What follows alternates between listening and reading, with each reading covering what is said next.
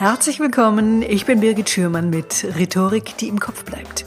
Dem Podcast für alle, die sich mit ihrer Präsentation von der Masse abheben wollen. Heute hören Sie die Folge 93 Hörer Fragen. Hallo, liebe Hörerinnen, liebe Hörer.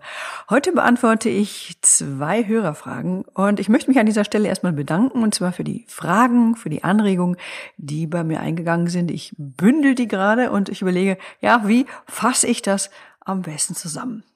Meine erste Anregung, die stammt von einem Hörer aus Österreich. Er wollte wissen, was man tun kann, wenn man als Personaler, als Personalerin auf einer Personalversammlung spricht und die zuhörenden Mitarbeiter nicht reagieren.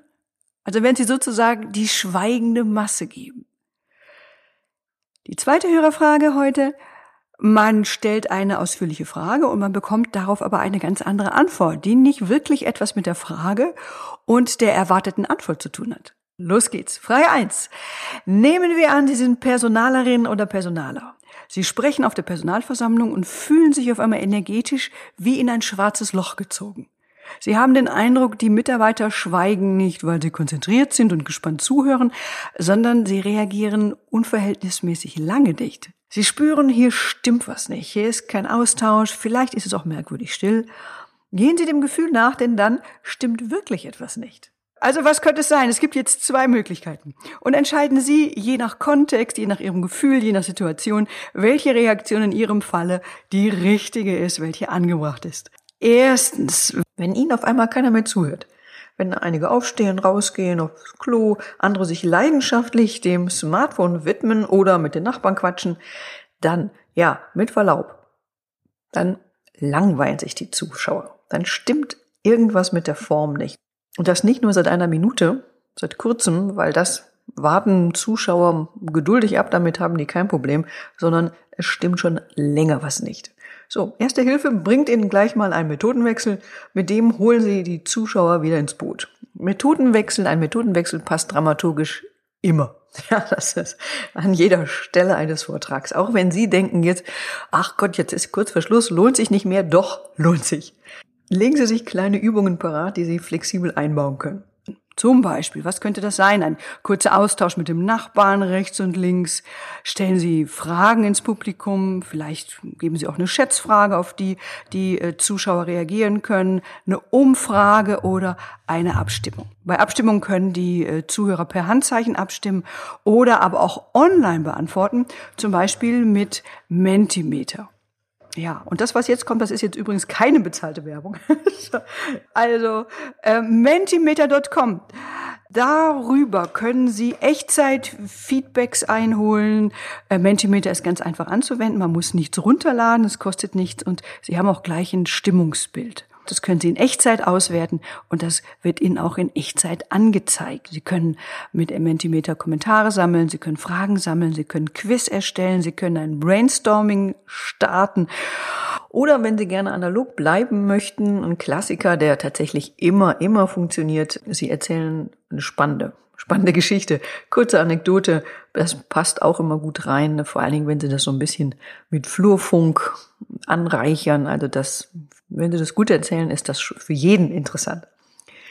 Zweite Möglichkeit. Passt den Mitarbeitern nicht, was sie sagen. Also bewerten die Mitarbeiter nicht die Form des Vortrags, sondern vielleicht den Inhalt kritisch und drücken sie die Kritik durch ihr Schweigen aus. Vielleicht, weil sie denken, ach, das kennen wir schon, das bringt doch sowieso nichts, wenn ich den Mund aufmache, die machen doch eh, was sie wollen. Ne? Und, und wenn sie vermuten, wenn sie vermuten, die Mitarbeiter sind angefressen, die halten aber den Mund, dann können sie jetzt entscheiden, ja, ich will die Flucht nach vorn, ich will's wissen, ich spreche nochmal Vor- und Nachteile von Veränderungen durch oder, oder sie entscheiden sich dafür, das jetzt zu belassen, weil das vielleicht nicht der richtige Moment ist, der richtige Ort oder sie vielleicht auch nicht der richtige Ansprechpartner, Ansprechpartnerin.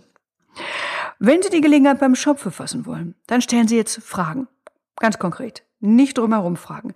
Oder Sie beschreiben Gefühlszustände. Denn jetzt haben Sie die Chance, wirklich was zu erfahren und dazu Stellung zu beziehen und in die Diskussion zu gehen. Und auch an dieser Stelle können Sie entweder mit Handzeichen abstimmen oder auch hier können Sie Mentimeter nutzen. Und mit dem Mentimeter können Sie dann per Beamer die Ergebnisse sofort auf dem Bildschirm sehen. Das ist tatsächlich super praktisch. Sofort ist das ganze Meinungsbild sichtbar. Aber natürlich je nach Situation, je nach Zielgruppe, je nach Kontext, Sicherheitsbedenken ist dann natürlich auch manchmal eine analoge Kommunikation notwendig. Und das bedeutet Fragen, Handheben, Antworten, Aufschreiben. Und wenn Vorschläge, wenn Wünsche, Einwände kommen, dann bitte, bitte, das ist super, super wichtig, unbedingt notieren. Unbedingt notieren und für alle gut leserlich mitschreiben und aufschreiben. Am besten, wenn Sie einen Flipchart haben, ist natürlich super. Groß schreiben, ja, nicht klein und nicht bunt, am besten mit einem schwarzen Stift, gut leserlich. Oder in Ihre PowerPoint rein, dann kann man es eventuell auch, hat man es auch gleich dort. Oder wenn Sie natürlich ein Smartphone zur Verfügung, äh, Quatsch, ein Smart, Smartboard zur Verfügung haben, dann ist das auch super. Und dann würde ich vorschlagen, schlagen Sie einen Bogen zu Ihrem Thema, machen Sie dort weiter und beziehen Sie sich aber auf die Informationen und auf die Ergebnisse, die Sie bekommen haben. So, zweite Hörerfrage. Meine zweite Hörerfrage war, man stellt eine ausführliche Frage und man bekommt eine ganz andere Antwort, die nicht wirklich was mit der Frage oder mit der erwarteten Antwort zu tun hat. Warum passiert sowas? Wie können solche Missverständnisse entstehen? Und wie hört sich in diesem Fall eine klare Kommunikation an? Ja, Erstens, also eine klare Kommunikation führt einfach mal zu weniger Missverständnissen. Punkt, ja.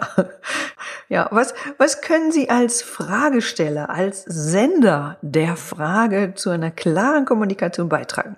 Erstens mal überprüfen, ob Ihre Frage wirklich verständlich ist. Auch wenn eine Frage ausführlich gestellt wird, dann kann das passieren, dass die Frage vom Empfänger anders interpretiert wird als vom Sender, als von Ihnen beabsichtigt. Also checken Sie das Feedback, die Antwort und erst wenn die dann passt, Erst dann haben sie auch für sich selber die Gewissheit, dass sie richtig verstanden wurden. Also die dürfen die, die Kommunikation dann nicht abgeben, sondern sie müssen weiter überprüfen, okay, stimmt das hier? Da sind sie auch verantwortlich. Sind sie der Empfänger der Frage und wollen auf Nummer sicher gehen, dass sie auch die Frage richtig verstanden haben? Dann fragen sie einfach nochmal nach. Habe ich dich richtig verstanden? Ähm, du willst wissen, warum X, Y und nicht Z? Und wenn Sie dann geantwortet haben, dann checken Sie auch ruhig mal nach, ob die Antwort so passt. Also habe ich da eine Frage, warum XY und nicht Z damit beantwortet. Das bedeutet also, letztendlich sind beide dafür verantwortlich zu checken, haben wir uns verstanden. Vielleicht kennen Sie das ja. Also Sie verabreden sich mit Freunden an einem Ort, den kennen Sie noch nicht, aber die anderen, die waren schon mal da. Und Sie fragen die Freunde, ah, wie komme ich denn da hin? Wie muss ich fahren? Und nehmen wir mal an, zwei Freunde beschreiben Ihnen den Weg eine Beschreibung, die verstehen Sie auf Anhieb, an der können Sie sich gut orientieren und Sie können gut mitgehen mit dem Bild, was, was der andere im Kopf hat und versucht mit Ihnen zu teilen. Und bei der anderen Beschreibung, da bleiben Sie aber bei dem anderen Freund oder bei der anderen Freundin, da bleiben Sie irgendwie so auf der Hälfte stecken und überlegen sich so, ah Mensch, wie sprechen wir eigentlich von derselben Strecke? Wo fährst du denn her? Ja, vielleicht kennen Sie sowas. Manchmal mache ich auch ein Experiment in meinen Seminaren. Ich bitte dann die Teilnehmerinnen und Teilnehmer, ähm, sich vor ihrem inneren Auge einen Tisch vorzustellen. Und danach ganz kurz zu beschreiben, ja, was denn für ein Tisch, wie sah denn der Tisch aus? Und tatsächlich stellen sich alle Teilnehmer unterschiedliche Tische vor. Also noch nie hatte ich den Fall, dass zwei Menschen, zwei Teilnehmer, Teilnehmerinnen sich haargenau denselben Tisch vorgestellt haben. Warum ist das so? Ich meine, es ist nur ein einziges Wort. Ja. Also, weil jeder von uns verbindet eine andere Erinnerung mit dem Wort Tisch. Es ist ein anderes Bild und es ist tatsächlich nur ein Wort und wir haben so unterschiedliche Bilder im Kopf. Vielleicht könnt ihr sich jetzt vorstellen, was das bedeutet für die tägliche Kommunikation, ja, was, wie viel Potenzial für Missverständnisse in unserer täglichen Kommunikation lauert, wenn wir auch noch mehr als ein einziges Wort ständig machen wollen und uns darüber austauschen wollen. Jetzt. Ebenso hat auch jeder von uns, ja, eine andere Landkarte im Kopf. Eine Landkarte, eine Vorstellung davon, wie die Welt ist und wie die Welt funktioniert. Und diese Welt, die entsteht einerseits, also diese, diese Landkarte, die wir im Kopf haben, die entsteht einerseits aus unseren Wahrnehmungen und wir ergänzen die auch immer weiter, also durch, durch Erfahrungen, ja, unsere Erinnerungen, von denen wir natürlich auch manche im Laufe des, der Jahre wieder vergessen, ja, manche Erinnerungen verblassen aber nur und wir biegen uns die dann so im Laufe der Jahre irgendwie wieder zurecht. War doch irgendwie so, ja. Dann werfen wir auch unsere Erinnerungen zusammen in einen Topf mit, mit Stories, die wir gehört haben. Andererseits wird die Landkarte auch durch unsere Sprache geprägt, unsere Religion, unsere Kultur, unsere Werte, von den Erwartungen unserer Eltern, unserem Bildungssystem und all den Menschen, all den Ereignissen, die um uns herum passieren und die uns beeinflussen. Und aus all dem backen wir uns zusammen unser Weltbild.